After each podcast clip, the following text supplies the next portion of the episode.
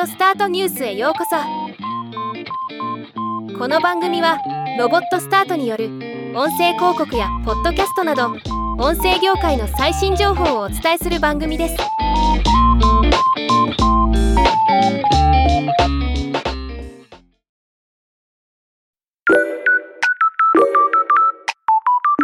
ソニーミュージックエンタテインメントが AI 音声による朗読付き電子書籍読み人プラスを配信すると発表しました。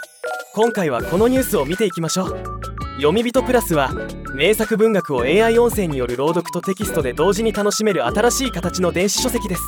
今回の AI 音声作成には声フォントの合成音声技術が活用されているとのこと。今回発表されたのは「鬼滅の刃」でおなじみの声優小西克幸の AI 音声が読み上げる「羅生門」と第17回声優アワード。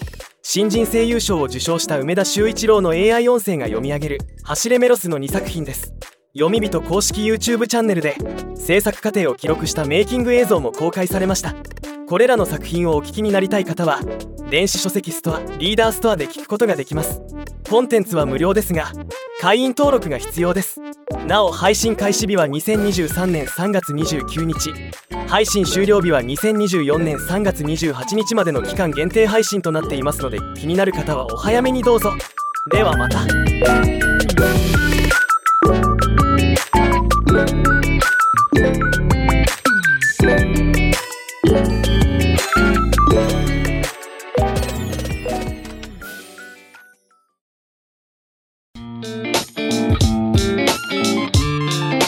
回のニュースは以上です。